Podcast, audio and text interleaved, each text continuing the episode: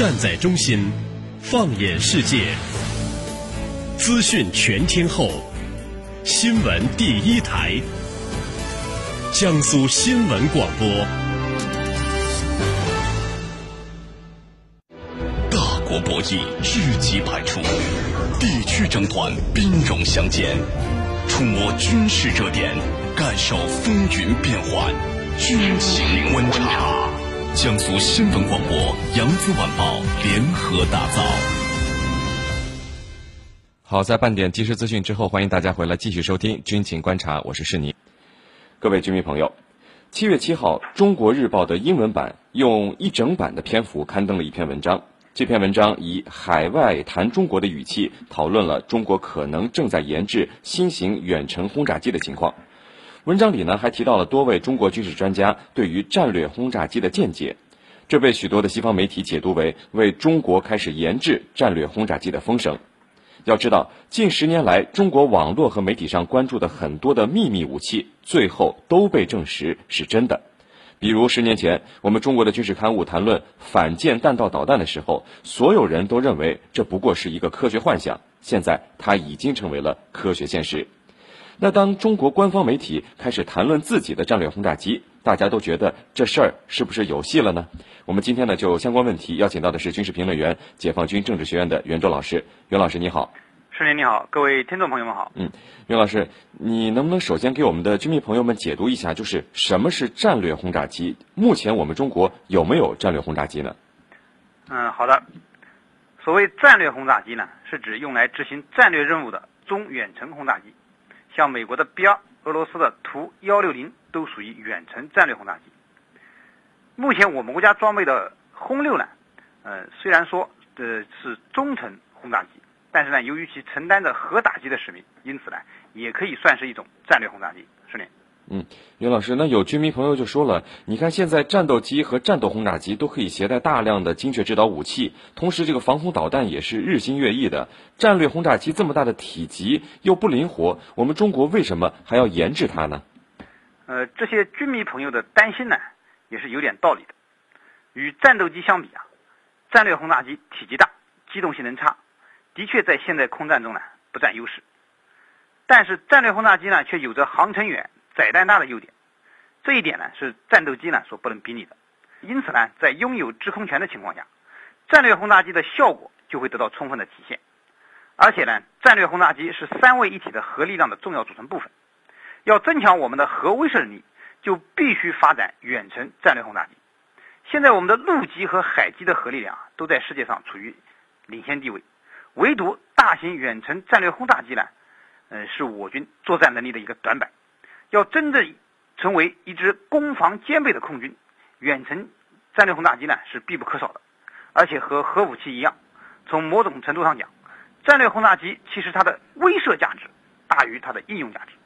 有先进的远程战略轰炸机本身对对方就是一种心理上的震慑，是的。嗯，呃，袁老师，那关于我们中国的战略轰炸机到底会是什么样子的？最近几年来，其实探讨的已经有不少了。袁老师，那就您的分析，你觉得我们中国的战略轰炸机会是什么样的？有没有一个可以比较的参照物？比如美国和俄罗斯的战略轰炸机呢？嗯，好的，这个具有核常兼备特性，作为一种可以满足战略威慑要求的大型飞机啊，呃，中国的战略轰炸机呢？呃，在考虑到现代战争的一些特点要求的时候，我觉得呢，应该具备以下特征：一是隐身性能要突出。隐身性能呢，是现代战略轰炸机的必备条件之一。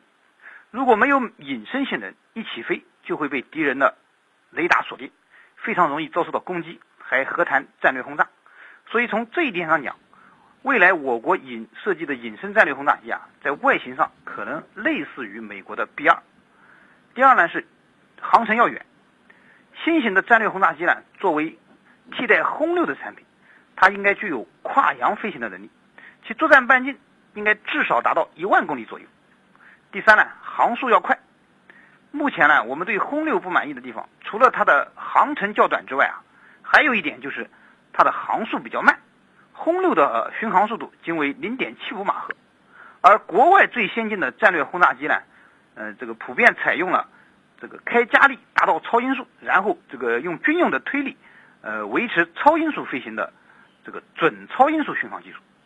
战略轰炸机实现这种高压音速巡航或者是准超音速巡航呢，可以带来提高突防性能、提高这个打击敏感目标能力的好处。这将成为啊中国新一代战略轰炸机所必须关注的技术性能之一。有媒体啊还对实现上述技术性能的可靠性呢做了分析。据他们的说法，如果我们使用四台太行发动机，那么中国的新战略轰炸机呢将具备比 B-1B 飞机更好的战技术性能。是连。纵观天下军情，解析兵道玄机，深入军情一线，强化国防意识，军情观察。江苏新闻广播、扬子晚报联合打造。袁老师，那有一种担心，认为这个战略轰炸机它是被称为三位一体核打击能力的支柱之一啊，它的身价自然不会比这个陆基洲际导弹和弹道导弹、核潜艇更低，呃，被称为这个吞金巨兽。而这个和导弹系统相比，轰炸机在价格方面可能会更高，其中包括了你看研制和养护它的费用。有人就说了，说这么烧钱的一种武器，呃，解放军能养得起吗？嗯。这个新型的战略轰炸机啊，如果研制成功，的确它的研制费用、养护费用确实是很高的。呃，但是从目前我国经济发展的情况和军费增加的速度来看呢，少量拥有应该还是没有问题的。毕竟航母我们都养得起了嘛。呃，当然，这个关键的就是不能无限度的发展。战略性的武器啊，它在于精而不在于多。你比如说美国也没有大量发展和装备 B 二隐形战略轰炸机，呃，我们也是一样。呃，少量装备应该还是养得起的，是的。呃，袁老师，前不久俄罗斯是宣布重新启动图幺六零战略轰炸机的生产线，有人把这个举动是和我们中国结合在了一起。我们之前的节目呢，扬子晚报的这个孙主编也谈到过。呃，袁老师，你觉得我们自己研发的可能性和购买的可能性哪个会更大一些呢？我觉得以目前的情况来看呢，呃，我个人认为购买的可能性会更大一点。因为研发战略轰炸机啊，特别是技术指标上要达到世界先进水平的战略轰炸机，绝不是一朝一夕的事情，有个漫长的过程。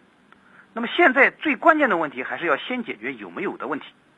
图幺六零呢，可以在一些方面呢弥补我们轰六存在的短板和不足，呃，所以可以先少量引进一些。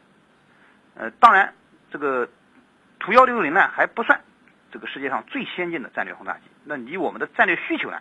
还是有一定的距离的，因此呢，我们还是要坚持研发自己的新型战略轰炸机，那么这样才能最终不受制于人。是的。杨老师，那当我们中国真正能拥有属于自己的战略轰炸机的时候，解放军的空军会发生什么样的转变呢？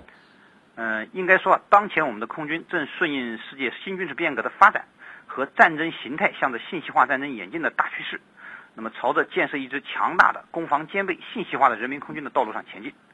这些年呢，也有不少新型的装备研发列装和形成了战斗力。嗯，如果说我们自己的战略轰炸机正式列装的话，那就将意味着我们的空军的远程战略打击能力得到了大幅度的提升。用我们空军自己的话来说呢，就是实现了三个转变，即啊，由国土防空型向攻防兼备型的转变，由机械化向信息化的转变，由航空力量向空天一体力量的转变，是的。好的，非常感谢我们的军事评论员、解放军政治学院的袁卓老师为我们带来的精彩解读，谢谢袁老师。谢谢您，谢谢各位听众朋友。好，今天的节目就到这里，非常感谢您的收听。如果您需要和我们交流，可以通过九三七军情观察的微博、微信和我们联系讨论。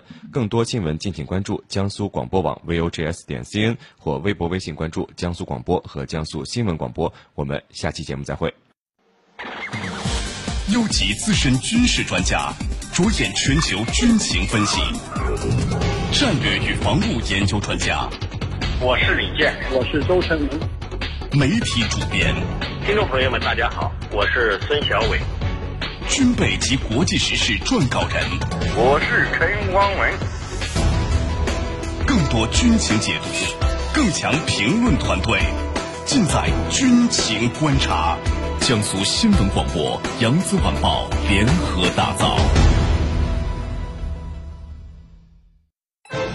触及时事军情热点，军情热点，把握最新军情动态，解读大国战略，预测未来局势，军情观察，每天下午十五点十二分。